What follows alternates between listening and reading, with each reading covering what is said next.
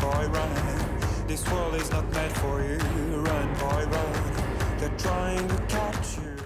Vous sortez faire un footing, 5 minutes sur le chrono et vos joues sont déjà rougies par l'effort. Alors que vous essayez tant bien que mal de garder votre dignité, vous devez faire face à un choix cornélien. Soit vous renoncez à ces interminables tours de piste, soit vous persévérez. Peut-être qu'il serait à ce stade plus supportable de se joindre à d'autres joggeurs et suer de concert.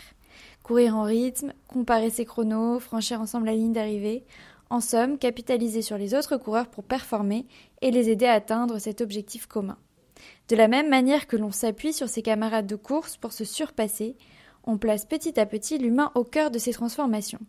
Pour connaître la maturité des entreprises sur ces enjeux, vous pouvez participer à la grande enquête d'Akoya du Human Transformation Index et recevoir ensuite un aperçu de toutes les réponses. Bonne week chair et bon week-end ce n'est qu'une question de management. Selon l'OCDE, le mauvais management coûte aux entreprises britanniques la bagatelle de 84 milliards de livres par an. Dans son article de Corporate Rebels, Sue Hanley analyse les causes de ces dysfonctionnements et identifie notamment le fait que les managers sont souvent promus pour leurs compétences métiers plutôt que leurs compétences managériales.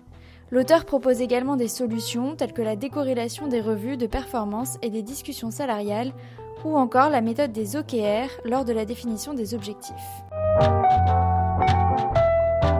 Mardi, muscle ton jeu, Robert.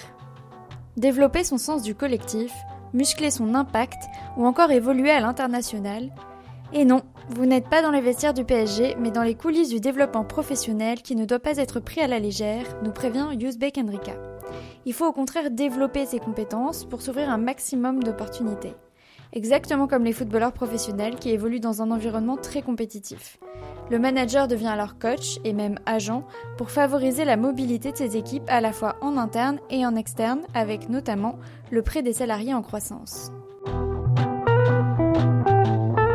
Mercredi, Business is not just about money.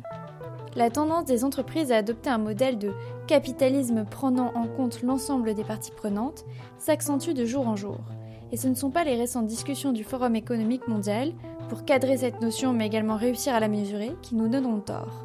Pour le Financial Times, cette tendance est donc révélatrice d'une demande accrue de transparence et de partage d'informations qui va bien au-delà de la simple donnée financière. L'environnement, les questions sociales, de santé, de sécurité, mais aussi de culture, occupent désormais les agendas des conseils d'administration, et ça fait du bien. Jeudi, nouveau rythme pour une nouvelle vie. On l'a tous vécu, la crise sanitaire amorcée en 2020 a bouleversé notre rythme de travail. Un virage à 180 degrés semblait avoir été amorcé. Qu'en est-il un an plus tard?